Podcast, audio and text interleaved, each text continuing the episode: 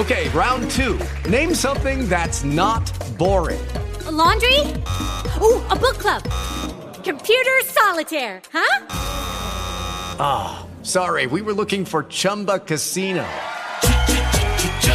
That's right. ChumbaCasino.com has over 100 casino style games. Join today and play for free for your chance to redeem some serious prizes. ChumbaCasino.com. No purchase necessary. Full prohibited by law. 18 plus terms and conditions apply. See website for details. Slumberland de FDS está patrocinado esta semana por la Guía del Serifilo Galáctico, el primer libro de la colección Fuera de Series. Un libro escrito por Marina Such en el que repasa las series de ciencia ficción más importantes de todos los tiempos, desde las más conocidas a esas pequeñas joyas que vale la pena descubrir. La Guía del Serifilo Galáctico está a la venta en todas las librerías y recuerda que si vas a comprar a través de Amazon España, haciéndolo desde amazon.fueradeseries.com, a ti te costará lo mismo y a nosotros nos estarás ayudando a conseguir una pequeña comisión que nos permita hacer más cosas en Fuera de Series. Por cierto, recuerda que ese enlace amazon.foradeseries.com lo puedes utilizar para todas las compras al que vayas a realizar en Amazon España, no únicamente el libro de Marina. Por último, permíteme recordarte que puedes suscribirte a nuestra newsletter diaria en la que todas las mañanas te informamos de las noticias más relevantes del mundo de las series desde newsletter.foradeseries.com.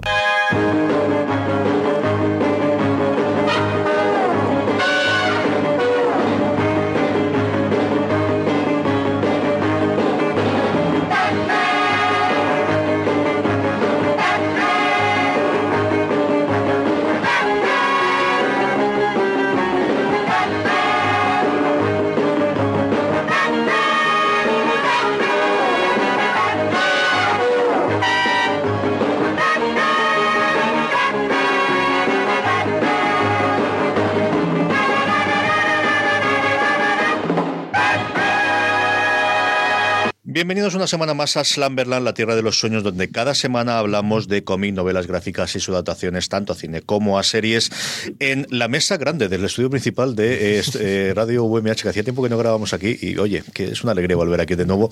Doña Rovira, ¿cómo estamos? Muy bien, aquí estamos otra vez. Eh, éxito de crítica y público, lo del aula de, del cómic de la Universidad de Alicante, que he visto las fotos y casi no cabías en las fotos, tío. La verdad es que... Gran angular para poder caberos a todos, ¿eh? No, no, la verdad es que muy contentos, porque tanto la presentación del cómic de Lorca, que la sala estaba llena, como lo que era la visita que hicimos un poco al aula, que es donde se ve la imagen, que había esos 60, 70 personas dando vueltas y estaba muy contento con el espacio, pero también hemos demostrado que algún día se nos quedará pequeñas y con estas cosas, o sea que muy, muy contentos. Hay que exigir ya desde la universidad, ahora que se tiene con el éxito, ahora es cuando hay que empezar a pedir medios y a pedir que sean más grandes y estas cosas, que luego siempre se nos olvida.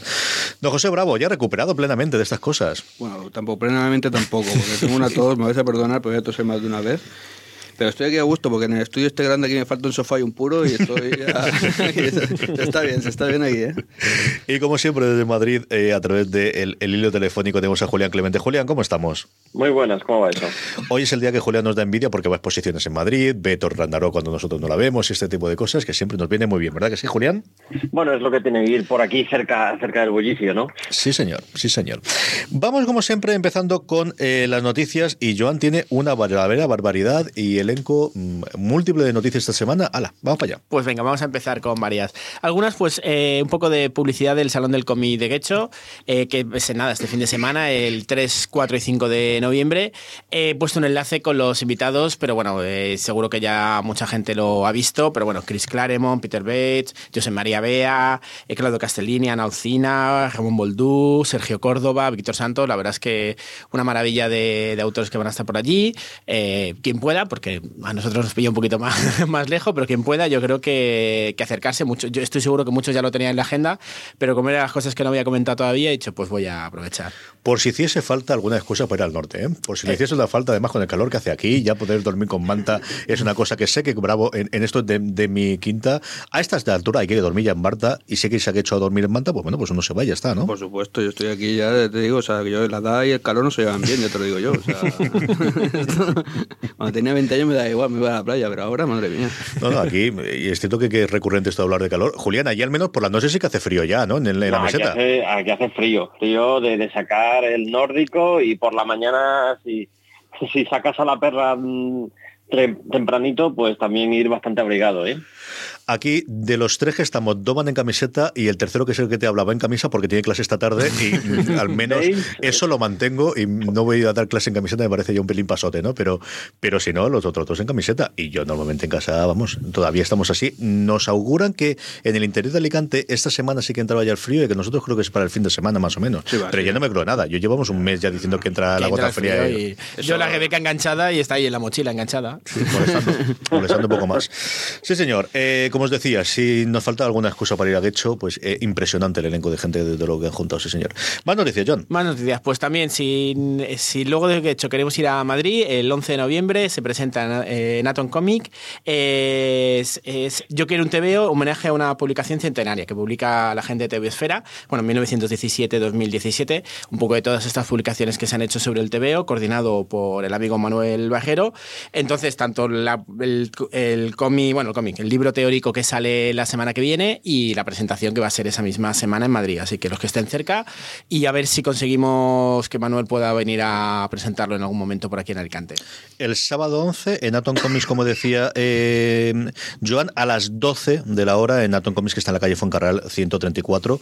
Ahí tenemos la presentación de eh, una preciosidad. Eh, simplemente la portada ya es una verdadera preciosidad y pues esas cosas, ¿no? De, como decía Julián antes, ¿no? El estar en Madrid tiene este tipo de ventajas. Acercaros por allí que yo creo valer muchísimo la pena.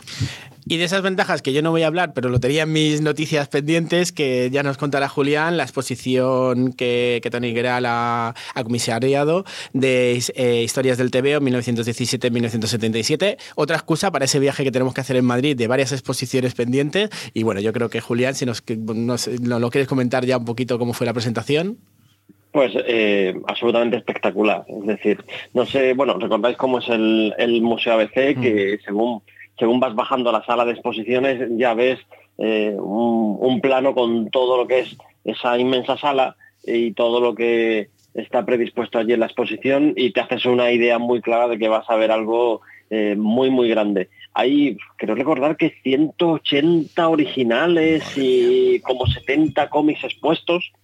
Eh, está todo muy apretado porque hay muchísimo para exponer y es una exposición verdaderamente impresionante. Eh, además, muy, muy lúdica, muy comunicativa, eh, te enteras de un montón de cosas, eh, lo que suele ser con todo lo que monta Tony Giral, que es un gran comunicador del, tema de los cómics, y, y aquí lo hace muy bien esta exposición, desde luego absolutamente imprescindible inaugurada, eh, como decía Julián, esta misma semana y estará en el Museo ABC de la Ilustración hasta el 4 de febrero. Así que tenemos todas las Navidades, incluso el mes de enero, para acudir y nuevamente, pues como decía Joan, a ver si montamos alguna cosa, porque yo creo que el tener estas excusas para cada tres meses, seis meses, subirnos a Madrid todos, disfrutar de la compañía de vernos ¿no? y, de al mismo tiempo hacer este turismo cultural, la verdad es que no nos viene nada mal y qué mejor ocasión que, esta exposición que está en el museo. pasáis un poquito de frío, os acostumbráis a lo que es eso y tal. Yo, el año pasado, eh, y la, vamos, está, está presente Francis Arrabal y Miguel Pastor, es el día que más frío yo recuerdo pasar en mi vida. Yo recuerdo otro día de eh, en Madrid, saliendo del Bernabéu, que nos invitó Miguel a ver el, partido que además perdió Madrid en casa, el trozo de, de ahí hasta el coche donde había aparcado él, yo no he pasado más frío nunca en mi vida. Yo recuerdo otro día, no de frío, sino de nieve, de nevar sí que más que lo que me nevó ese día, que fue en Ávila, de tener que quitarme las gafas porque la nieve me cubría los cristales y no veía absolutamente nada. Y es un recuerdo que me llevaré a la tumba seguro, pero como el, pasado mes, yo creo que fue febrero, que es cuando fuimos allí a hablar con varias de las cadenas y presentar un poquito el proyecto que teníamos en fuera de series y todo lo demás, como esos veintitantos minutos de salida hasta que llegamos al coche en la vida. En la vida pasó tanto frío y mira que estas montañas y estos los Pirineos o lo que tú quieras, nada comparable con el frío de Madrid, madre de Dios, la que nos dio. Así que sí, yo soy muy partidario de subir a ver esto y pasar un poquito de frío, para decirte otra cosa. Más cosita, John. Pues nada, eh, Coque nos presentó hace poco la, el crowdfunding de Instagram y podemos decir que justitos hasta el último momento estuvimos ahí ayudando y ha salido, por lo tanto la, enhorabuena. Y yo nada, esperar que salga la revista y mi original de Jordi Vallaje y de Fernando Dagnino, eh, que hemos contribuido tanto como Aula de Cómic como Unicomic, y a ver cómo queda esta revista y a ver si se puede consolidar. Pero bueno, ya cuando la tengamos físicamente ya invitaremos a Coque para que nos la presente como, como ha quedado. Indudablemente, los traeremos aquí de nuevo para verlo porque seguro que además hace más ejemplares para ponerla a venta y bueno, pues fomentamos un poquito que aquellos que se hayan quedado fuera del crowdfunding inicial puedan comprarla una vez que ya sea una realidad la revista. Más cositas. Eh, comenté, no sé si fue la semana anterior o la, siguiente. Recomendé el libro de Valerosas, de Penélope Barquí.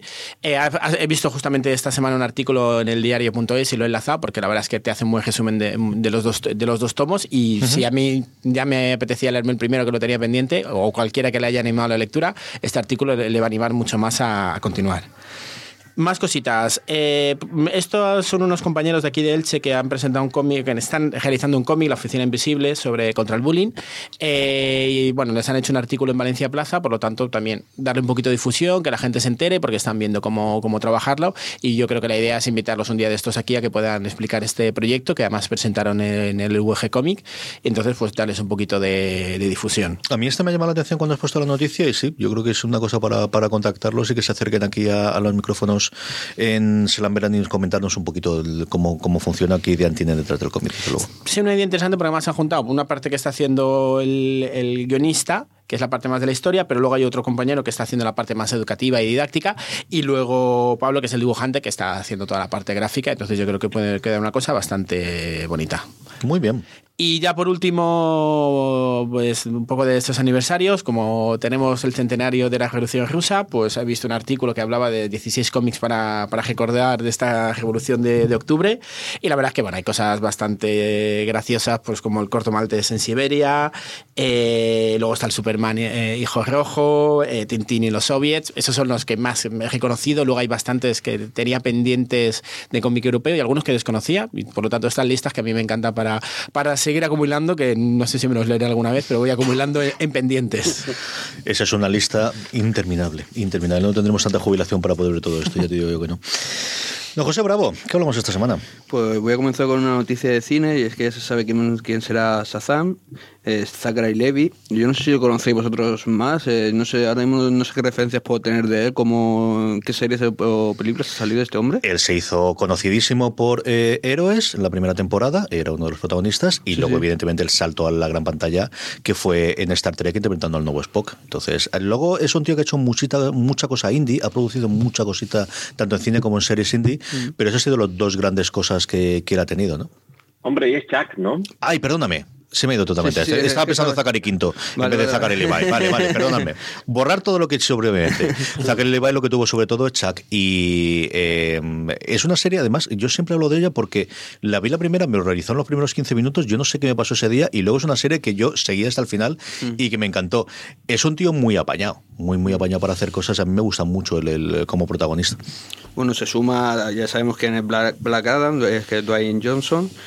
Yo, o sea, es que no veo ni a uno ni a otro en el papel que me están poniendo, pero bueno, hay que verlo. Primero, es que tengo, sobre todo tengo dudas en el hecho de cómo hacer el cambio físico, ¿sabes? De Billy Batson a, a Shazam. Yo no sé cómo va a ser el juego ese, la verdad, porque si es todo digital mm, puede quedar un poquito raro. Y por otra parte tengo también mi imagen de por ejemplo, de Black Adam siempre ha sido un tío más bien eh, pequeño. Uh -huh. Es decir, eh, Shazam siempre ha sido. Yo no sé si. O sea, es que tengo, claro, tengo una imagen de, de Black Adam de, del clásico, de los primeros, donde eh, Shazam era como el tío súper tocho. Shazam, o sea, Black Adam era también fuerte, pero no tan grande. Era más un rollo, por, por un ejemplo tonto, Bellita. ¿Vale? pero es, claro, un ejemplo ese, claro. Ese rollito de, del malo que mola, que es así chungo y es más chungo porque es pequeño pues era, yo tenía un poco ese concepto, claro, de repente te ponen a un tío como Dwayne Johnson y dices, ostras, esto va a cambiar un poco el cuento.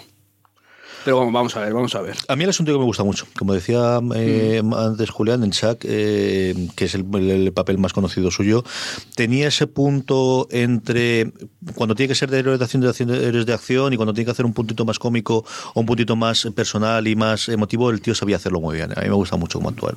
Mm. Bueno, pues voy a seguir con otras noticias. Es, eh, se trata de que ya tenemos en, en la página web de Heroes Comic Con las, eh, los horarios de firmas eh, de todos los invitados y demás, entre ellos el de, de las firmas de, Frank Miller. Y como era suponer, eh, solo va a firmar eh, cosas publicadas por ECC, uh -huh. ¿vale? Cosa lógica y normal, porque ECC es la que se gasta la pasta para traerlo y demás. Y que fue el año pasado exactamente igual, sí, sí, si no recuerdo mal, en Barcelona, ¿no? En Barcelona fue exactamente lo mismo, o sea, tienes que comprar algo en el stand de ECC, te dan un ticket y a partir de ahí ya puedes hacer cola para que te firmen. A mí, yo personalmente, o sea, yo con esto ya pierdo el interés de que me firme, ya sabéis que hace muchos años que solamente compro cosas en extranjero, o sea, compro cosas en inglés, pero bueno, o sea, entiendo que, que ECC es la que se gasta la pasta y la que tiene que hacer las cosas. Lo que parece que no lo entienden son muchos de internet con los cuales alucino, de verdad. Y no me voy a meter en eso porque me cabreo. Pero, Pero- vu- vuelto otra vez al, al- al- Otra vez que, me- sí, es que no, no quiero hablar, pero es que a- a- tal vez sí que tenga que hablar de que es que, es que de verdad es que le- leo cada comentario por, por internet que, que me quedo alucinado, de verdad. Parece que como, no sé, no sé. Tiene la sensación de que va a venir Frank Miller a, saludarte a ti, tío, a hacerte un dibujo a ti, no sé, no lo entiendo. Bueno, eso por un lado. Y lo que sí que se ha hecho bastante polémica es por los cambios de normativas en, en el tema de la entrada del Salón del Manga de Barcelona, que también es dentro de poco. Y es el hecho de que eh, una vez entras, eh, una, o sea, una vez has entrado al evento, sales, ya no puedes volver a entrar. Siempre ha habido una especie de sello para poder entrar y salir, como la mayoría de eventos de este tipo, pero Barcelona ha cambiado esa normativa, y lo cual sí que es una polémica y con bastante razón, la verdad. Esto lo he visto últimamente en bastantes conciertos, fe- festivales, ¿vale? Que si compras la entrada del día, mm, una vez sales, ya no puedes volver a entrar. Eh, a mí me parece mal, la verdad. Eso Hey guys, it is Ryan. I'm not sure if you know this about me, but I'm a bit of a fun fanatic when I can. I like to work, but I like fun too. It's a thing. And now the truth is out there. I can tell you about my favorite place to have fun Chumba Casino. They have hundreds of social casino style games to choose from, with new games released each week. You can play for free anytime, anywhere. And each day brings a new chance to collect daily bonuses. So join me in the fun. Sign up now at chumbacasino.com. No purchase necessary. VGW Group. Void were prohibited by law. See terms and conditions. 18 plus.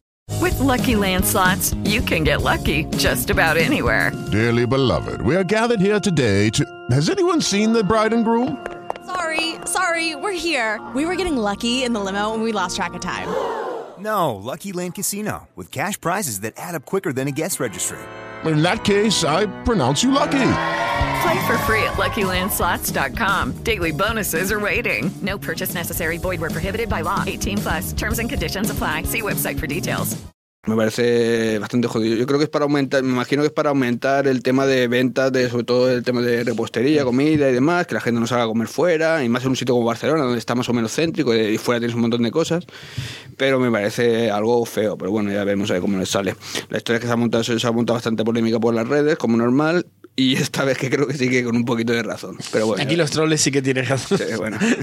hay de todo, hay de todo. como Hay de todo. También es que hay gente es que no, no respeta nada, man. O sea, parece, no sé, o sea, hablan de una manera. Sí, aparte insultando directamente a la organización o a la gente que, ¿sabes? Hablan así como al aire, ¿sabes? Pero insultando. Y dices, eh, ¿no sabes de qué va esto? O sea, ¿a quién estás hablando? ¿A quién te estás dirigiendo? No, eh, en eso, cuando tengo ganas de cabrearme, miro las redes sociales, miro los comentarios de cuando hay una, noticia de, de este tipo y de verdad que alucino, alucino con la gente. Y creo que es un error, eh, soy parte del error del hecho de leerlos porque les das importancia, porque al fin y al cabo es una red que siguen eh, 40.000 personas, 50.000 personas, las que las sigan, que hayan 20 que pongan tonterías, pues es eso, es una minoría. Yo creo que tendemos a magnificar el, el efecto que tiene y evidentemente existe, pero al final, y yo soy el primero que lo ocurre cuando vemos los comentarios sobre los podcasts, quizás más que la web, es cierto que nosotros en fuera de series por el formato que tenemos y dónde está alojada y porque también yo creo que hay menos cultura a día de hoy de, de la propia web y las redes sociales sí es cierto que entro muy poquito en las de fuera de series, que tenemos Valentina Morillo la que hace un trabajo excepcional gestionando todas las redes, pero por ejemplo los comentarios en iVoox sí que suelo leerlos, ¿no? Y, y es cierto que yo creo que magnificamos en muchas ocasiones infravalorando las opiniones positivas, que es una cosa que, que yo soy el primero pecador de esto, y, y maximizando las opiniones negativas, ¿no? Y es una cosa que no sé si es una cuestión de carácter, si es una cuestión de, de- de- de reacción, pero. Y luego de, lo fácil que es el, el insultar en cualquier momento y de, de cabrearte que, que tienes. Incluso en Facebook, ¿no? Que mira que no tienes ni siquiera el anonimato, o al menos no se supone que lo tienes, porque lo normal es que tengas la cuenta, aunque de todo hay, ¿no? Pero, pero con nombre y apellidos, pero no hay ningún tipo de cortapisa ni de, ni de filtro. Sí, sí, sí, no, yo estoy totalmente de acuerdo en eso. Yo creo que el problema es nuestro. El problema es el hecho de darle importancia a algo que no. Sabes que al final son cuatro que no tienen no tienen tampoco mucho sentido de la vida o de, de No sé, es que solamente a la hora de, ver- de ver el formato. De, ¿Sabes? Una cosa es una crítica constructiva, una crítica incluso educada. Porque hay veces que, que se pierden la educación desde el principio. O sea, de hecho, ya ves con en la forma de escribir, ya te das cuenta que dices, una persona no está muy bien, déjala, ya bastante tiene con lo suyo. Pero sí que cabrea, y a mí, a mí yo, yo reconozco que me cabrea, pero por eso digo que no creo que el problema sea de ellos, el problema es nuestro por el hecho de leer eso. Y porque creo también que las redes sociales, yo creo que eso ya está establecido así, que es el hecho de que cuando es algo- hay algo que no te gusta, sí que lo pones, pero cuando hay algo que está bien o que te ha gustado, eh, directamente pues no, no lo pones. O sea, no vas a decir que bien ha salido todo, que cómo me gusta esto, o que encantado estoy de que venga Frank Miller. No, no, te voy a decir que no me ha firmado Frank Miller a mí mi libro porque es de no sé qué. ¿Sabes? Eh, Yo creo que es un poco eso, es un poco... Tenemos que aprender a minorizar este... a dejar de hacer tanto caso a, esta- este tipo de críticas de troles. Señor Clemente, ¿qué noticias tenemos esta semana? Pues esta semana tenemos que ya tenemos estrenada Thor, como tú comentabas antes, y bueno, lo previsible, lleva unos 108, 110 millones eh, en los territorios donde está estrenado, eh, y está ligeramente por delante de Guardianes de la Galaxia 2 y de Doctor Extraño. Eh, en Estados Unidos hay cierta polémica y cierta queja de por qué diablos se estrena eh, antes sus películas en otros territorios antes que en el propio Estados Unidos. Mm, A raíz de eso, Kevin Feige, el showrunner de, Marvel Studios, mm, estuvo dando explicaciones en, en Reddit. Básicamente vino a contar que todo esto venía del primer Thor, porque cuando tocó estrenarlos, eh, la semana del estreno era muy mala en Europa porque coincidía con unas vacaciones a finales de abril que las tenía casi todo el mundo y entonces decidieron que empezaban a estrenar una semana antes y ya lo hicieron un poco como tradición y luego se han dado cuenta que les viene mucho mejor porque las pelis ya vienen avaladas por un montón de millones que han hecho fuera de Estados Unidos antes de- del estreno. Es muy interesante la, la explicación, ahí os dejo el enlace por si queréis echarle un vistazo. Pero es muy extraño esto, ¿no? Que nosotros ya hemos visto Thor y te metes en las páginas americanas y está todo el mundo especulando todavía sobre la película, incluso spoiler, pasa tal cosa cuando aquí ya, ya es obvio, ¿no? Es una cosa que, que además no están nada acostumbrados a que ocurra. Yo recuerdo pasar, el único ejemplo que, que yo conozco de series era con Doctor Who y el resto de las series de la BBC, que cuando compraba alguna serie, alguna cadena en América, veías todos los blogs americanos y todos los webs americanos teniendo que hablar de los episodios cuando ya estaban disponibles y muchos de los propios lectores de la web, porque al final, claro, eh, eh, sí, el audiovisual está ahí, pero el acceso al- a la información lo tenemos global. Y yo recuerdo especialmente en el blog de, de Alan Sepinwall cuando escribía, como había muchos de sus lectores. Claro, yo le leo de España, pero igual tenía muchos lectores de Inglaterra que ya habían visto absolutamente toda la temporada de las series de la BBC o de ITV cuando comentaba alguna de ellas. ¿no? Y es, es un caso curioso el, el cómo aquí se da la vuelta de la tortilla y además de una forma bastante recurrente. ¿no? En Marvel sí que tiene ese estándar de que estrenamos casi todas las cosas una o dos semanas antes en Europa que en Estados Unidos. Y yo creo que nuevamente es, eh, como comentaba Julián, ¿no? de, de el efecto arrastre que tiene de la recaudación y de tener las críticas favorables, algo tiene que hacerle de bien en Estados Unidos, aunque se cabren porque lo ven más tarde la película. Tenemos también el nuevo tráiler de, de Runaways, esto cada vez pinta mejor y además ya tenemos ahí a, a Compasión, ¿no? El dinosaurio que suele, que suele ir con Herc. Mm, A mí me ha gustado mucho este tráiler, mm, todavía más que el primero. Yo creo que ya más o menos van introduciendo el tono que va a tener la serie y desde luego me apetece mucho verla. No sé qué os ha parecido a vosotros. A mí me ha parecido un tráiler espectacular. Igual que comenté la semana pasada de cómo el segundo de Punisher me gustó bastante menos que el primero y bajó un poquito las ganas. Este al revés. Aquí además tenemos la confirmación de que nuevamente ha sido HBO España la que se ha quedado con la serie eh, eh, proveniente que originalmente se estrena en Hulu. Así que la tendremos el día siguiente de la emisión en Estados Unidos y hablaremos desde luego largo y tendido de, de esta porque me gusta mucho. ¿Vosotros habéis visto el tráiler? ¿Habéis llegado a verlo, Bravo, Joan? sí, sí, yo sí que lo he visto. Y sí, me- me- lo que pasa es que yo mi Runaway, si soy sincero, tampoco me ha llamado mucho la atención desde, desde siempre. O sea, el cómic no- nunca me ha, me ha gustado demasiado. Pero sí, el trailer está chulo y pinta, tiene buena pinta. Y todo está esperando el, el, el dragoncito este y ya, ya con eso ya os han ganado todos. ¿eh? Es que está muy bien hecho. Es que está muy bien hecho. Está muy chulo, sí. Y a ver, otro tráiler que a mí me ha dejado eh, mm, con la con la cabeza volada por completo. El de Spider-Man el videojuego. Esto, esto va a ser una máquina de vender consolas. ¿eh? Mm, Yo no tengo la, la PS4 y estoy por pillármela solo por poder jugar este videojuego. Es un auténtico festival de Spider-Man en movimiento, pero también del tono del personaje. Eh, vemos a Miles Morales además ya en el tráiler, este Spider-Man que está, que es un poco un Peter Parker que está sobre los 24, 25 años, que al parecer lleva ya unos días actuando como Spider-Man, es un Spider-Man ya más maduro, más experimentado en sus poderes. A mí me ha recordado mucho a Andrew Garfield, no sé si lo han hecho a propósito, eh, y está, está muy curioso, me ha, me ha gustado mucho.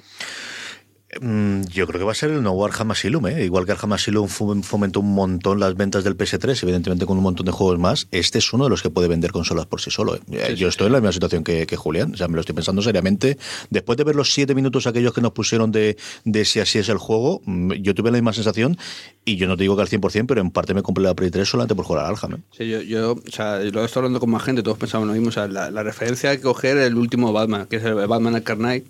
Yo te lo digo, yo, Ba- yo jugué al primer Batman, Batman Arkham Asylum, me parece un rollaco impresionante, lo dejé a los, al cuarto de hora, y cogí el último, y no lo, lo cogí no hace demasiado, y me parece una auténtica pasada.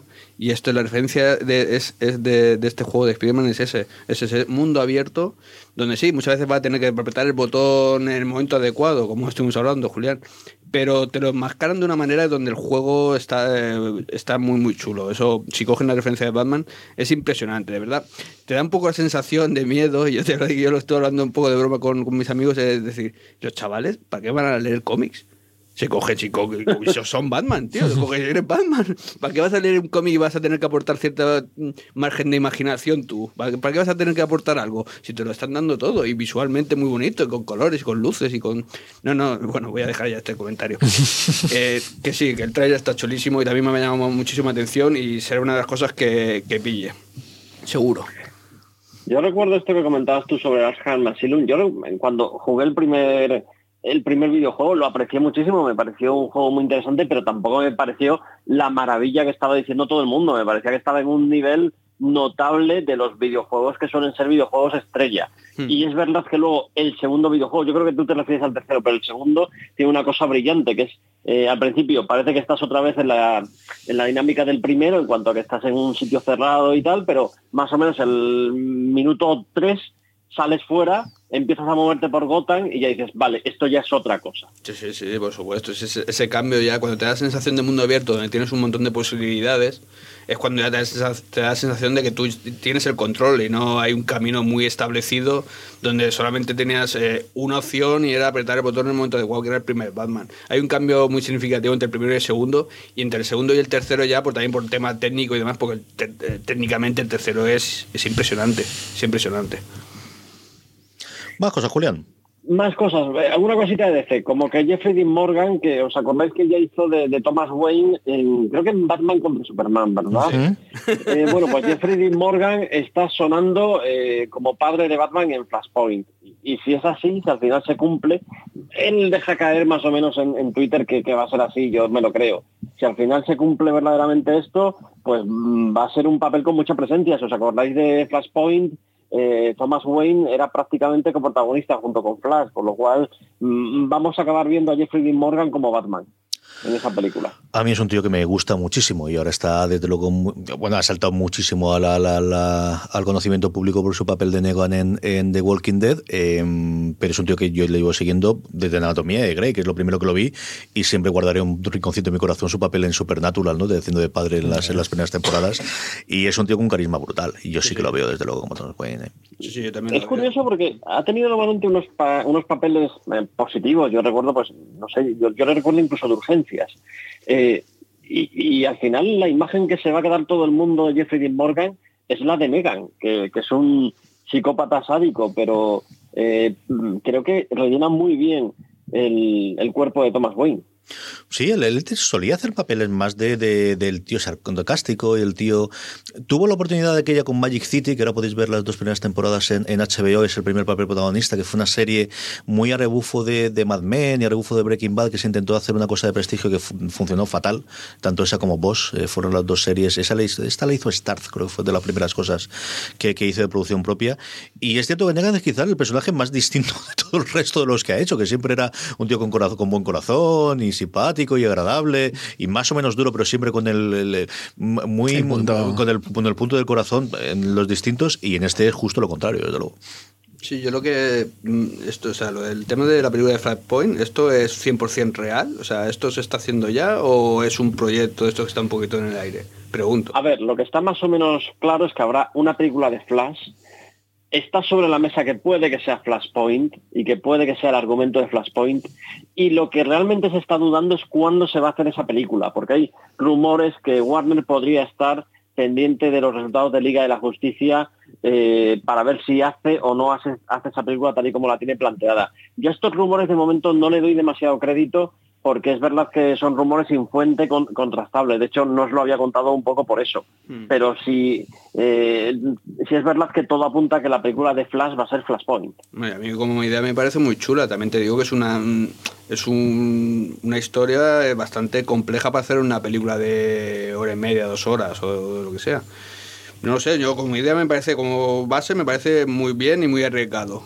Otra cosa, pues eso, que, que lo veo difícil de llevar a cabo para una película.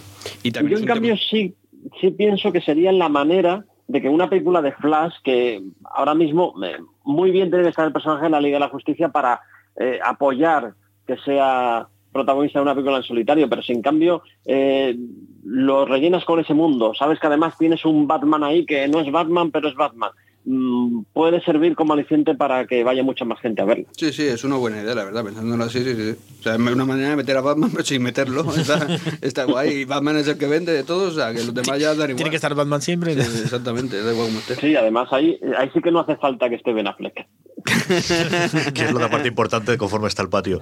Hombre, yo creo que es aprender a aprender de lo que ha hecho Marvel con Hulk, ¿no? Que, que es cierto que también por la obligación legal, pero bueno, al final has creado un Thor Ragnarok en el que sabes que no es solamente Thor o un Capitán América Civil War, que no es Capitán América, es Capitán América y sus amigachos haciendo Civil War. Yo creo que es una cosa que le funcionan. Más aún si esos rumores que comentamos hace cuestión de dos meses de que hay un giro en la producción de Warner Brothers de dejar de hacer la Liga de la Justicia para que sea Superman y el mundo, perdóname, para que sea el mundo de Batman y alrededores, y que tenemos la confirmación con la nueva película de, de, de Batgirl y todo demás, este sería un momento también de meter Flash dentro de ese, de ese nuevo giro que van a hacerle. Yo creo que tiene todo el sentido del mundo. A ver cómo le funciona la Liga de la Justicia, que creo que están poniendo velas a todo lo posible y, y potenciable, a ver qué número Ah, que yo hace. si tengo que ir 30 veces, Después de eh, todo. aportar granito de arena. Sabemos que Bravo se va a sacrificar todo lo que haga falta por, por que aquello funcione, sí señor. Julián, ¿alguna cosita más? Sí, lo último, la, que yo creo que va a ser la gran película de este de 2018. Scooby-Doo y Batman. No, lo digo en serio. A ver, Scooby-Doo y Batman ya tuvieron un encuentro en 1972. Es una es un telefilme mítico. A mí me parece divertidísimo. Era un poco pues el Scooby-Doo de entonces que no ha cambiado demasiado eh, hasta el día de hoy y el Batman desde entonces que sí que ha, que sí que ha cambiado mucho. Era un Batman por eh, dejarlo bien claro, el Batman de la serie eh, clásica de los años 60. Bueno, pues aquí lo que van a juntar es eh, al Scooby-Doo moderno que ha evolucionado en películas que se Judy was boring. Hello. Then Judy discovered ChumbaCasino.com. It's my little escape. Now Judy's the life of the party. Oh, baby, Mama's bringing home the bacon. Whoa, take it easy, Judy. The Chumba life is for everybody. So go to ChumbaCasino.com and play over 100 casino style games. Join today and play for free for your chance to redeem some serious prizes. ChumbaCasino.com. No purchase necessary. Void where prohibited by law. 18 plus terms and conditions apply. See website for details. Lucky Land Casino asking people what's the weirdest place you've gotten lucky? Lucky? In line at the deli, I guess? Aha, in my dentist's office. More than once, actually. Do I have to say? Yes, you do. In the car before my kids' PTA meeting. Really? Yes. Excuse me, what's the weirdest place you've gotten lucky? I never win and tell. Well, there you have it. You can get lucky anywhere playing at LuckyLandSlots.com. Play for free right now. Are you feeling lucky? No purchase necessary. Void where prohibited by law. 18 plus. Terms and conditions apply. See website for details. han hecho en los últimos años, están curiosas. Y luego al Batman de The Brave and the Bold. Una serie que intentó recuperar el espíritu inocentón de los años 60 hace, hace algunos años. A mí era una serie que disfrutaba un montón porque en cada, en cada episodio salían un montón de, de personajes invitados y el tráiler la verdad es que antes lo estaba viendo y me ha conquistado. Eh, hay un montón de cosas interesantes, sale también la ley de la justicia y un montón de villanos, mm, parece que va a ser divertido. Tiene pinta de ser una camarada divertida. Que si sale bien, solo tiene los otros extremos, que salga muy bien o salga muy mal, pero que desde luego se lo han tenido que pasar bien haciéndolo. Eso sí que no parece haber ninguna duda. Os pondremos el enlace en las notas, como siempre, para que podáis ver el tráiler directamente. Em, hasta aquí han llegado las noticias en el Slammer de esta semana. Vamos con el por qué suena esto, a la vuelta del por qué suena esto. Hacemos el repaso mensual a todas las series que hay en andanza a día de hoy de adaptaciones del cómic, tanto de las que se están estrenando actualmente como las que se van a estrenar en este mes de noviembre, como hacemos siempre con el primer programa de cada mes, este es el por qué suena esto de esta semana. Hay gente que libra esta guerra desde hace mucho. Es nuestro turno. ¡Corred, corred!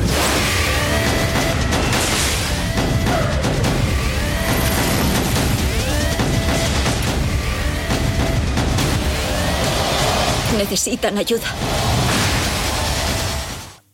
comentado previamente, vamos a ver eh, qué es lo que hay. Yo he hecho cuatro bloques. Por un lado tenemos las Dos héroes del universo Marvel más o menos. Por otro lado, la parte de, de Berlanti, eh, tanto en, en, CW, tanto en lo que es el Berlantiverso de la adaptación de los de los cómics de DC como Riverdale, que la tenemos también en pendiente, sobre todo por preguntaros, que sois tan fan de la primera temporada, si os habéis enganchado a la segunda como estaba. Y luego hablar un poquito de los restos de DC y un poquito de cosas distintas eh, que nos queden en, en cadenas de cable.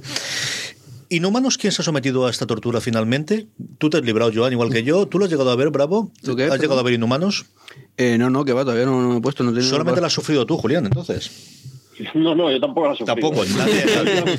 Yo ya os advertí que no tenía tiempo, que cuando le llegara su momento la, la vería, y, y, la veré, o al menos el piloto.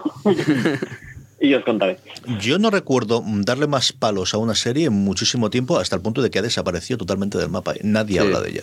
Pero nadie ya le es ni NBA Club, ni, vamos, los estrenos. Yo me entero porque sí que es cierto que eh, eh, sigue Marvel empeñada en que lo vea, poniendo los trailers en YouTube y tal, pero yo creo que es la única gente que lo está viendo. ¿eh?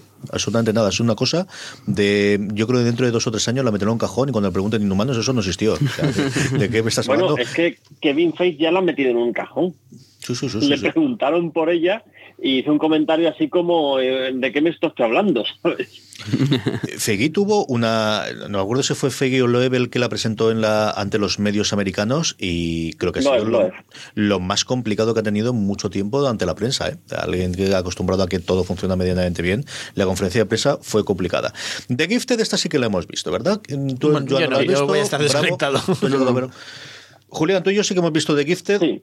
Sí, la hemos visto. Yo creo que más, que más que decente, ¿no? Sí, bastante más que decente. Eh, a mí me ha parecido una manera muy interesante de seguir con el universo de X-Men, porque esto está metido en el universo de X-Men, que pensábamos al principio que puede que sí, que puede que no.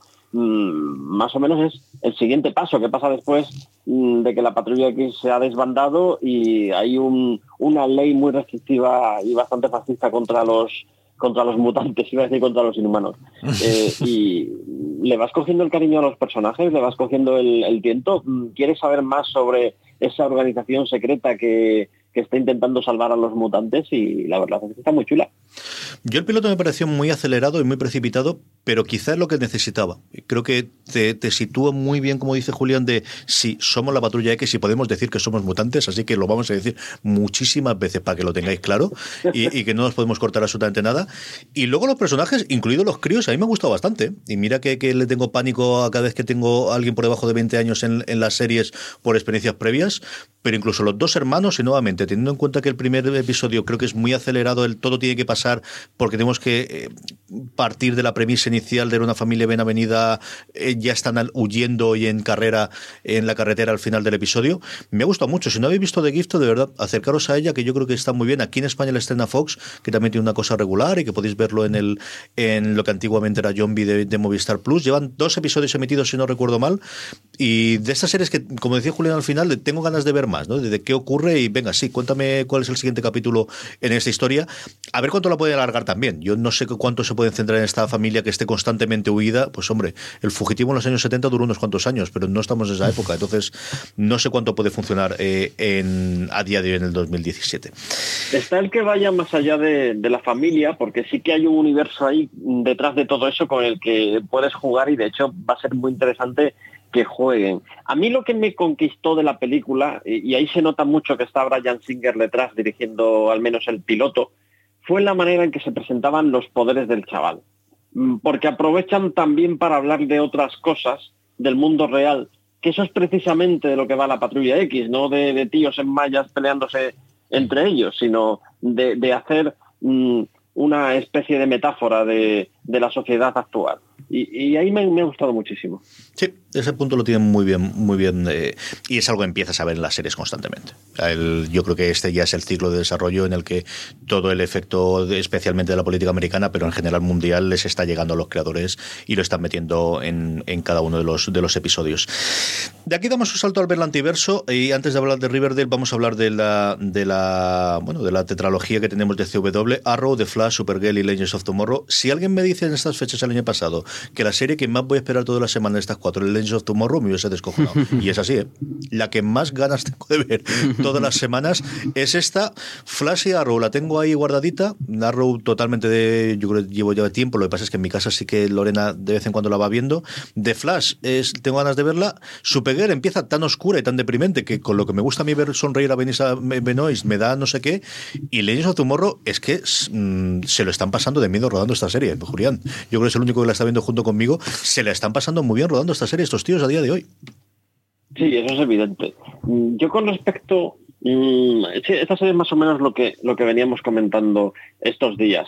Mm, yo las demás es verdad que, más o menos siguen, eh, siguen la corriente predominante, pero hay un episodio que me ha gustado mucho, que ha sido el tercero de Flash. Es un episodio extraordinariamente divertido, donde se han desmelenado un poquito y donde han querido coger aquella, aquella sinergia que no acababan de pillar del todo en el episodio musical. Yo creo que aquí lo han cogido muy bien, es de esto que ya le tienes cogida perfectamente la técnica a una serie y llega un momento en que dices, venga, vamos a divertirnos, vamos a hacer una gamberrada y este me ha gustado muchísimo. A ver si siguen por esta línea mm, que les ha sentado además muy bien el cambio de que el enemigo ya no son velocistas, sino que ha pasado algo mm, que trae nuevos villanos. Estoy intentando contarlo sin, sin demasiado spoiler.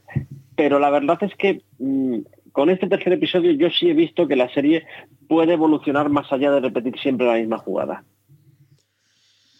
Gotham y Lucifer siguen a lo suyo. Yo, mm, como todos los años hago, vi el primer episodio de Gotham y he de confesar que no me desagradó, pero evidentemente no me gustó lo suficiente como para seguir viendo el resto. Y Lucifer, que es lo que yo siempre comento sobre la misma, es una serie tremendamente digna, teniendo en cuenta que no tiene nada que ver con el cómic de Vértigo. O sea, has tomado el mismo nombre, has tomado algo de la idea, pero ni siquiera, no tiene nada que ver ni siquiera en el punto como era Hellblazer, como era Constantine, de es que está aguado. No, no, aquí es otro personaje totalmente distinto. Que sigue su tendencia, que en España por lo que a mí me cuentan y me llega, se ve bastante. Es una serie que tiene mucho, mucho seguidor. Y bueno, que, que estrena su tercera temporada, lo tonto, lo tonto, y que ahí se mantiene. Y que no hay tantas series que llegan a la tercera temporada en estos mundos que tenemos a día de hoy. Y luego nos queda, por hablar un poquito de lo que se hace en cable, Preacher, que se ha confirmado una tercera temporada y que yo a todo el mundo que la ha seguido he oído hablarle mucho mejor de la segunda temporada que de la primera temporada. No sé cómo veis vosotros, ¿habéis llegado a ver alguna cosa? Sí, he visto las dos temporadas y a mí mucho mejor la segunda temporada eh, por todo. O sea, se nota que yo creo también un poco también por una cuestión de presupuesto. O sea, sí que abrieron las puertas y es mucho más variada, mucho más, eh, mucha más acción y muchas más tonterías. La primera temporada había momentos de verdad bastante aburridos. La segunda temporada aparte también se parece más al mundo del cómic y sí que tiene momentos divertidos. El Preacher, eh, todo, todo esto, eh, siempre he creído que es, o sea, eh, la serie mm, tampoco es que sea la serie del siglo, ni mucho menos, es una grandísima serie, pero es una serie divertida y sí que le han pillado el punto, sobre todo a ciertos personajes, a otros menos, y esta segunda temporada ha sido mucho, mucho mejor que la primera. Y por último nos Sí, queda... total- Julián, perdóname. No, perdón, totalmente de acuerdo. Yo creo que esto ya lo comentamos en su momento. Yo creo que aquí es cuando la serie ha arrancado verdaderamente, estableciendo un argumento que no estaba en los tebeos, pero recordando más que nunca los tebeos. Es verdad que vamos a encontrar muchas, muchas referencias mm, sin llegar nunca al nivel de brutalidad de, de los tebeos. Yo hubo un momento en que hacia la mitad de la serie, cuando aparece, mm, digamos, eh, un personaje que va a ser muy importante históricamente eh, dentro de la serie, cuando aparece ese personaje digo, este me sonaba que era más bestia y me fui a los tebeos y efectivamente era mucho más bestia. Dentro de esos parámetros, muy entretenida y con muchas ganas de ver la tercera temporada, porque todo, todo apunta a que vamos a conocer a la familia de Jesse. Y por último, The Walking Dead. The Walking Dead que ha vuelto eh, bajando audiencias por tercer o cuarto año consecutivo. Tiene audiencias a día de hoy, eh, es decir, ha tenido la evolución normal. Si es que lo extraño es lo de Breaking Bad lo extraño es lo de Juego de Tronos, que al final todo tiene un tope y a partir de ahí va cayendo. Y eso es lo que tradicionalmente ha ocurrido siempre en televisión. Pero como ahora tenemos otro tipo de fenómeno distinto, eso, Juego de Tronos o Stranger Things, en el que sube y sube y sube y se nunca baja, nos llama la atención que ocurre con The Walking Dead. Eh, AMC yo creo que sí que, bueno, pendiente de, de- de exprimir todo lo que pueda y por ellos jamás se cancelará. Fear the Walking Dead hace números decentes sin ser mucho más. Y Walking Dead, bueno, pues nuevamente ha caído la audiencia, pero sigue siendo una serie que ya quisiera en cualquier otra cadena poderte contar con ellas con los números que hace de audiencia en Estados Unidos, ¿no? Y luego a nivel global, pues siempre ha sido aquí en España y ves el fenómeno fan que tiene. Las críticas del episodio 100, que yo creo que se le había dado mucha cancha de por lo que habían prometido, lo que habían contado y el acercamiento con los cómics y el acercamiento con el posible tan salto temporal que tienen los cómics y todas estas cosas, había sido muy tentativo qué hay, y luego la han zumbado nuevamente por arriba, por abajo, por la izquierda, por la derecha. Entonces es una serie que yo creo que está rota desde hace ya como mínimo un año la división entre fan eh, y fandom y, y crítica, en el cual yo no leo una crítica positiva desde hace muchísimo tiempo. Pero sigue teniendo su público y, y su público sigue siendo muy numeroso, ¿no? Al final eh, lo ves que hay, pues eso, Juego de Tronos de Walking Dead y se nos está colando Stranger Things, pero también es un fenómeno muy local por el tema de cómo estrena Netflix los, los episodios, ¿no? A ver cómo concluye esta primera parte de, de la temporada y, y qué ocurre al final de esta octava temporada. Claro, es que son ocho temporadas, es que no es ninguna O tontería. sea, llevamos ocho temporadas ya de The Walking Dead. Ah, esto es lo que vamos. Una serie que no me gusta y y he visto ya ocho temporadas, ¿no? Voy, voy a ver ocho temporadas. Es curioso. Y novena, Es curioso además el, esto de decir, a mí tampoco me entusiasma, pero terminas viéndola, la vas dejando detrás, pero al final te la ponen y dices, Sí. venga, a ver qué pasa. Sí, pero no, no termina de llenarte, al, sobre todo a los que hemos seguido más el cómic y tal. Dices, te has ido desenganchando con esto, pero lo ves. Pues, No, sí, lo que me pasa entonces es que son temporadas de. ¿Cuántos episodios son? 13 episodios, ¿no? Así, Tienes dos partes, yo creo que son 8 y 8, yo creo que están en el 16 ahora. Sí, por ahí, son un 14, poquito o más. sí, 7, es 8, verdad. 8. Mm. Sí, bueno, pues la historia es que es lo de siempre. O sea, en todas las temporadas me pasa lo mismo. O sea, yo, yo bueno, a mí yo creo que a la gran mayoría, que son los dos o tres primeros están muy interesantes. Luego hay ahí como unos 10 que dices como si no hubiesen puesto, me da igual. Y luego están los dos tres últimos también que se lía parda. Y entonces ves ahí como que también están chulos. y casi ha sido generoso, yo creo que hasta el primero y el último. Sí, a, veces, a veces hasta ahí. ¿no? Y por ejemplo, la inclusión de, de, de Negan y demás, esto, esto a mí sí que me moló. Y el, el actor lo hace, lo hace muy. Joder, a mí me daba cosas. Y el primer episodio me gustó de verdad. Visto ese episodio me gustó eh, ve- ver ahí toda la movida, lo de Negan. Y me gustó incluso que jugaron un poco lo que esperábamos, los que habíamos leído el cómic, que habíamos visto ya lo que pasaba con lo del bate y demás, el momento del bate. Y claro, jugaron con eso y, digamos, mm, por no hacer spoiler, doblaron la apuesta, ¿sabes? Y eso me, eso me gustó, creo que fue una buena jugada para los que ya esperábamos. Dice, va, va- va a coger a este. No, no, pues, a pues no, no voy a decir más porque ya. Pero bueno, en ese momento sabéis todos cuál cuál Sí, nos sí. referimos. Que yo me acuerdo todavía del el momento de leerlo en el cómic, estabas como, no me lo creo. Y sí, sí, sí, lo estaba haciendo, sí, sí, sí, pero a tope. Esto es lo que tenemos a día de hoy y noviembre nos trae hasta cuatro estrenos interesantes. El primero, y desgraciadamente no sé quién va a estrenar esto aquí en España, no sé si será MC, la eh, Historia Secreta de los cómics de Robert Kirkman, que es un proyecto que le encargaron hace yo creo un par de añitos ya y que se va a estrenar en MC a Estados Unidos. La anuncia como primera temporada, así que hay visos de inicio que tira para adelante. Pues eso, lo que puedes hacer cuando lees Robert Kirkman y todo el mundo te coge el teléfono para, para hablar de ello. No sé cuánta chicha van a sacar, no sé cuánto se va a meter en follones históricos que todos conocemos y que tenemos en la cabeza, pero tengo muchas ganas de ver esta serie documental. ¿eh? Bueno, a mí me apetece más que cualquier cosa que, que venga de Robert Kirkman en la sección de, ficci- de ficción. Esto sí que es interesante. A ver, yo creo que eh, supongo, no lo sé, de dónde la sacaremos fuera de MC. Y lo que digo, a día de hoy, desde luego, yo no tengo ninguna nota de MC España o de alguno de sus canales diciendo que la traigan aquí. No, no, no sé si se la colarán a última hora, pero esta, desde luego, la veremos y la comentaremos. El que quizás es el gran estreno, eh, con permiso de Runaways que hablaremos después de es, que es El Castigador. El Castigador nos llega, como todos sabemos, el 17 de noviembre, el fin de semana del estreno de la Liga de la Justicia, al menos en Estados Unidos. Toda su primera temporada en Netflix, todos y cada uno de los episodios, y esta indudablemente hablaremos aquí de ella, porque yo creo que al menos el primer episodio sí que lo vamos a ver todos de esta, ¿no? Yo sí que claro. Julián, esta la veremos en una semana, dos semanas, ¿tú cómo quieres? Pues cuando se pueda. Yo, yo- eh, a ver, si no nos dan acceso antes, como, como solían, la, la veremos en el estreno, desde luego. Y luego, esta sí que la he puesto para que ahí después un porrón de adaptaciones a O'Reilly Auto Parts puede ayudarte a encontrar un taller mecánico cerca de ti. Para más información, llama a tu tienda O'Reilly Auto Parts o visita oreillyauto.com.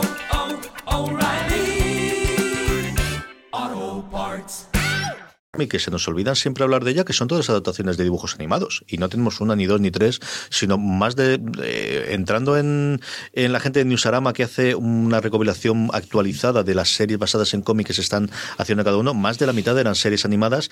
Y una curiosidad, y es que Big Hero 6, la serie, eh, estrena su primera temporada en Estados Unidos en Disney XD, y es que al final la película está basada en un cómic que sacó la propia Marvel. Sí, claro. Entonces, mm, eh, bueno, eh, un tráiler muy cortito, que lo pondré también en las unos para que lo veáis, donde 20 segundos, muy con el tono del propio de la película, y tengo curiosidad por verla. Y este es de los esas cosas que tenemos pendientes de cuando nos jubilemos y tengamos tiempo, Julián, tenemos que hacer de hacer un repaso de, la, de las series de animación de a día de hoy, porque de verdad que es un todo un mundo por descubrir. Juan Galonce, que estuvo. Dime, dime, Julián. Deja, deja que te haga un par de, de notas de interés. No sé qué tal está esta Big Hero 6, aunque estaba, eh, estaba ambientada en una, una serie de Marvel, pero prácticamente la, la inventaron de, de nuevas, ¿sabes? No tiene mucho que ver el cómic con, con la película y además para el paso a televisión han cambiado completamente el estilo, han ido a una, a una, anima- a una animación así muy elegante y tal, muy tradicional, y, y yo creo que puede funcionar. Habrá que ver qué tal, qué tal las historias.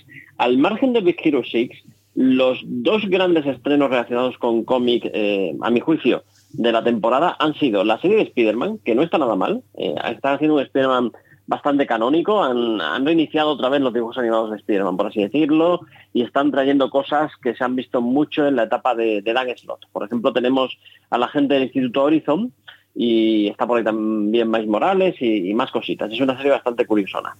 Y para mí la gran ganadora, sin duda, de la temporada está siendo eh, Pato Aventuras.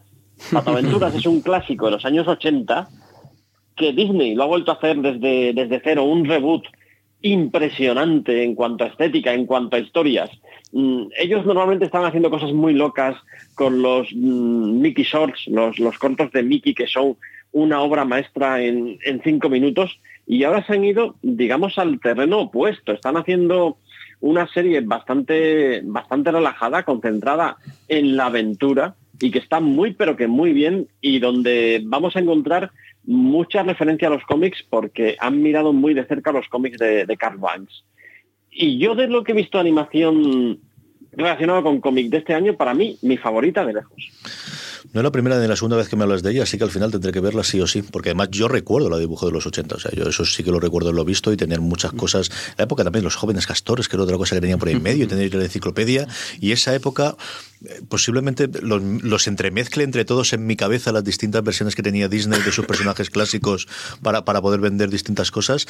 Pero yo recuerdo ese Pato Aventuras y de, muchos de esos dibujos cuando tenías que estar una hora concreta en un momento concreto delante de la tele, o si no te los perdías. ¿Qué, qué, qué tiempos aquellos? Madre mía, qué mayores estamos. Eh, y ahí, como, como os decía, un porrón de cosas de animación que se nos olvidan, incluidas estas dos que decía Julián, que, que algún día tenemos que, que, empezar a repasar y a comentar. Y luego, un día después de este estreno, el 21 de noviembre, yo os he dicho que el día siguiente lo tendremos aquí en Nacho Peña, eh, el estreno de Runaways, de la apuesta de Hulu, una Hulu que se está gastando la pasta porque necesita sí o sí tener contenido propio si al final se le larga. Recordar que, por ejemplo, las series de CW, todas y cada una de ellas, estaba hasta hace dos años en Hulu y era además lo que más se veía con diferencia en la plataforma americana y CW decidió retirarlas todas, crear su propia plataforma de streaming, como está haciendo todo Dios y su primo a día de hoy. Y bueno, pues está viendo que tiene que hacerlo. Ha tenido un exitazo brutal de audiencia con, con el cuento de la, de la criada, con The Handmaid's Tales, hasta el punto de llevarse el Emmy a la mejor drama y, y varios de los premios eh, principales, eh, interpretación femenina entre ellos. Y bueno, pues este Runaways que puede ser un nuevo revulsivo y, otra cosa de, a tener en cuenta desde luego para, para el año que viene. Vamos a ir con las recomendaciones, pero antes, Julián, cuéntanos un poquito qué tal está esto de Thor Ragnarok y, y, acaba de incitarnos para que vayamos al cine a verla. A ver, Thor Ragnarok, pues es muy divertida, muy Simonson y muy diferente. A mí mmm, ya vas más o menos sabiendo lo que te vas a encontrar porque has visto los trailers y demás, pero nada te puede preparar para esto. Quien haya visto la anterior película de Taika Waititi, este nombre tan, tan extraño que, viene de Nueva Zelanda, probablemente ya tenga una idea del tipo de cine que es capaz de hacer este hombre. Su anterior película era una especie de falso documental explicando cómo viven los vampiros hoy en día. Con lo cual ya sabemos cómo se toma las cosas este hombre. Y es una película que teniendo una, una estructura muy, muy extraña, porque, eh, y esto es muy difícil salirse de, las estructuras del, cómic de superhéroes, consigue mantenerte atento en todo momento a la pantalla, que no sabes por dónde va a ir en ningún momento, y al mismo tiempo divertirte muchísimo, porque es verdad que tiene muchísimo humor la película, y hay gente que se queja de, de esto, yo no me quejo en absoluto, eh, de hecho eh, quiero que las pelis de Marvel tengan más humor para fastidiar a los que están empeñados en que los superhéroes tienen que ser oscuros, siniestros y eh, dibujados por Frank Miller. pero al margen de eso es una película que también tiene muchísima épica, que pasan cosas mm, muy interesantes, que, que hay una gran epopeya ahí detrás, y en ese sentido me recuerda mucho a los TVs de Walter Simonson. Mm, Walter Simonson está muy presente en esa película, no solo por el mejor chiste que para mí tiene toda la película, no solo por las metralletas que saca en un momento dado el, personaje del ejecutor para clavar una de las más maravillosas escenas de- del Thor de Walter Simonson, sino también en su espíritu de hacer las cosas, en esa manera de estarte contando una epopeya gigantesca y al mismo tiempo saberte reír del propio personaje, que esto lo ha hecho muy poquita gente. Y lo que pasa es que mientras Simonson se reía de lo tonto que era Thor, aquí Waititi lo que ha hecho es hacernoslo ingenioso. Él, al principio de la película dice, "Mm, vengo de darme una vuelta por ahí buscando las gemas del infinito. Tú dices, vale, ha sido un viaje de revelación que te ha vuelto increíblemente ingenioso, lo acepto. y entras en ese juego de- del tío antes de los musculitos, ahora mm, le saca punta a todo. Vale, una vez aceptas eso, te lo vas a pasar muy bien. Hay una cosa que sí que me ha dicho la gente, eh, yo no la he visto doblada, ni pienso, pero me han dicho que el doblaje mata la película eh, bien matada. Con lo cual, si habitualmente recomiendo ver las películas como se han hecho, en versión original siempre que se pueda, esta todavía más. Yo tengo muchas ganas de verla. Y a ver, porque ahora en Alicante, por ejemplo, sí que tenemos dos o tres cines que hacen versiones originales y ya no como antes, que era siempre tres o cuatro meses después del estreno, sino de los propios estrenos hay. Y esta es una a la que yo creo que sí que puedo acercarme, si coloco las crías, al gato, al perro y al todo lo demás que tengo en casa alguno de estos días. Y tengo curiosidad. Yo te diría, llévate a las crías. ¿Sí? ¿Tú Mi que con crío seis de años la verán? años disfrutó un montón. Solo una pregunta, Julián. eh, si no es demasiado spoiler, es que no tengo ni idea, pero ya que has dicho lo de Simonson y demás, tengo curiosidad. Eh, ¿Sabemos algo de Bill Rayos Beta? Bill Rayos Beta está presente en la película, mm, aunque de una manera más, más guiño y, Cómica, ¿no? y O más sea, una cameo que otra de- cosa. Sí, me imagino, me imagino. Vale, vale, vale. Pero no, no esperéis la historia de, de Bill Rayos. Ya, ya me imagino, sí. Con que salga por ahí ya me empieza a interesar un poquito más todavía todo. Pues igual las cojo y me las llevo, sí. Porque además hace un porrón, yo creo que con Lorena vieron algo en verano de, de animación, igual me las llevo. Y ellas son muy fans de, especialmente de Hulk. A todos les gusta, pero Hulk sí que es el, cada vez que uno de las cosas recurrentes que les leo por las noches, los días que, que les leo yo es el de Moon Girl y, y Dinosaurio Diabólico. Y me hacen llegar siempre al menos hasta la página en la que sale Hulk, el final del número 2, creo que es el número 3, porque le encanta ver a Hulk ahí. Así que Sí, sí, a mí me resulta curioso. Yo tengo hago una especie de encuesta a los niños pequeños y los que me dicen que. Y, eh, bastante ya me han dicho que Hulk es su personaje favorito y eso me, me resulta muy, muy curioso, ¿sabes? Y me gusta, ¿no? Me- me- Hulk mola porque es un, es un tipo grande que puede hacer todo lo que no puede hacer la- las personas normales en la vida real, que, que no es solo destruir cosas indestructibles, sino enfadarte, romper las cosas y que no tenga consecuencias. Nos queda nada. Cinco minutitos para las recomendaciones. Empezamos por Joan Rovira. Bien, de, mis lecturas pendientes de este verano, recuperé eh, Pepe de Carlos Jiménez. Eh, solo me he leído el primer tomo, tengo que conseguir los siguientes eh, tomos. Es la historia de José González, el autor de Vampirella, es su obra más emblemática, pero bueno, que es uno de los grandes clásicos. Una obra que Carlos Jiménez quería hacer muy desde el sentimiento, pensaba que no se le había hecho todo el caso que, que se merecía, eh, entonces él decidió hacer esta, esta obra. Es verdad que es muy Carlos Jiménez, no, no, no es una biografía de, autor, sino podría ser un número nuevo de, los profesionales, porque al final, sobre todo este primer tomo, que es el que, el que me he leído, es una historia más de, de- de esos estudios de secciones ilustradas. Entonces, si te gusta Carlos Jiménez, si te gusta ese tono, está muy bien. Y aquí vas conociendo un poquito más la faceta de músico que tuvo también José González, su vida nocturna, su, sus, eh, un poco esa vida propia, en ese enfoque y esa manera de narrar de Carlos Jiménez, que no te va a contar su biografía, sino te va a contar episodios, seguramente conversaciones, eh, eh, cosas vividas propias y conversaciones con otra persona, y cada uno es un episodio y te lo cuenta pues con la gracia de siempre y yo encantado. No, José Bravo que nos trae un fanzine pequeñito de estos, ¿no? De edición. No, pero ahora, casera. ahora es que Tachen ha sacado una edición más, más, más, más- Más todavía, sí, más- no, no, más pequeñita, más eh, vale 50 euros, ¿sabes? Más una edición ya más de poder leer normal, no tienes que apoyarte en una tril ni nada. Estamos hablando de, como- también como lo he hecho un poco, porque como nos visita Paul Levitt dentro de poco, eh, para un poco la gente sepa quién es este hombre, eh, y estoy hablando del libro de Tachen que repasa los 75 años de la historia de DC. Es que a mí ese ha sido uno de los libros que más me ha gustado de, de, de, de la- la- mi vida, vamos. Es que es una bestialidad, me encanta. O sea, es- también, o sea, claro, yo soy muy tonto y tengo la edición esa gigante ahí que era como para verme leer eso, ¿sabes? Pues a lo mejor por eso tengo la espalda, con- la espalda mal, ¿sabes? Mira, esto ahora voy- empiezo a unir cosas, ¿sabes? empiezo ya... Entre esto, el calor, que estamos mayores, bravo, no puede ser. Es que No, no puede que me parece un tengo flipe. También hay una versión también de Marvel que sacaron de un poco más tarde. Pero bueno, este libro es una auténtica pasada y ahora han sacado una edición más moderada eh, que por unos 50 euros te puede encontrar en, en la página de Taschen o en Amazon y demás. Y se llama el... bueno, en castellano se llama El arte de crear mitos modernos. 75 años de DC. Una auténtica pasada. Señor Clemente, ¿qué recomendamos esta semana?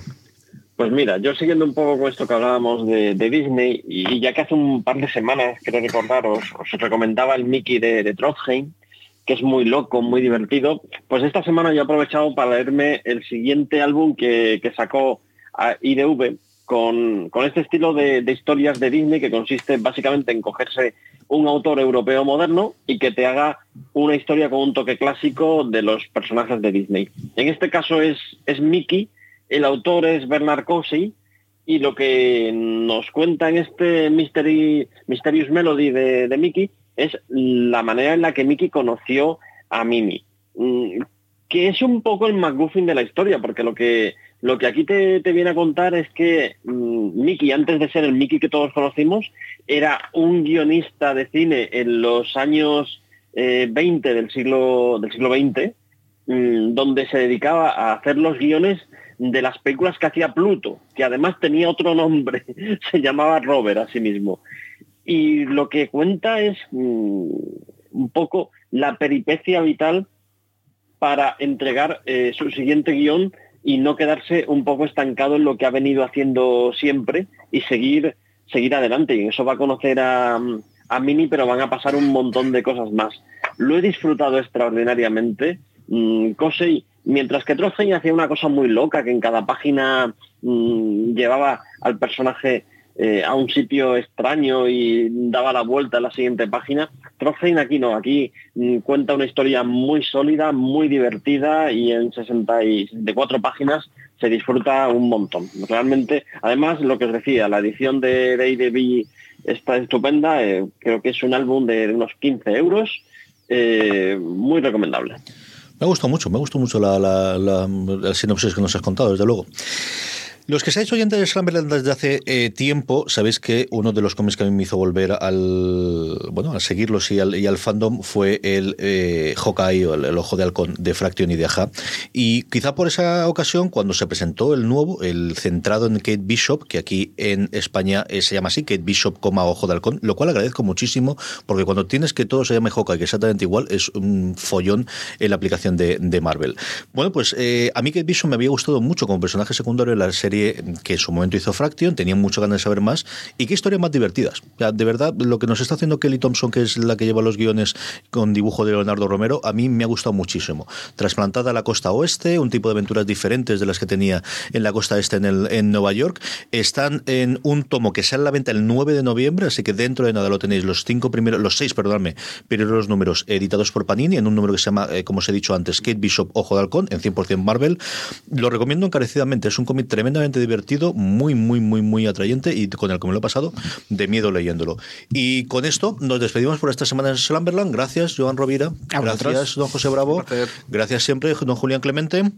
A vosotros. Y a todos vosotros, querida audiencia, gracias por estar ahí. Volvemos la semana que viene en Slumberland.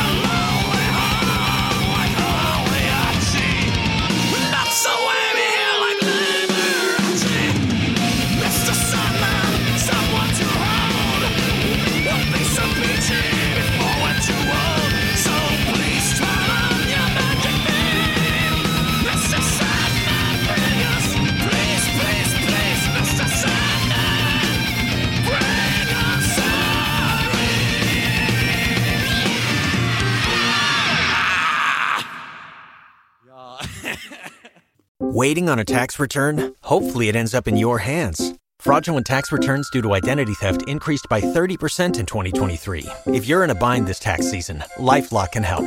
Our U.S. based restoration specialists are experts dedicated to helping solve your identity theft issues And all LifeLock plans are backed by the Million Dollar Protection Package. So we'll reimburse you up to the limits of your plan if you lose money due to identity theft. Help protect your information this tax season with LifeLock. Save up to 25% your first year at LifeLock.com slash aware.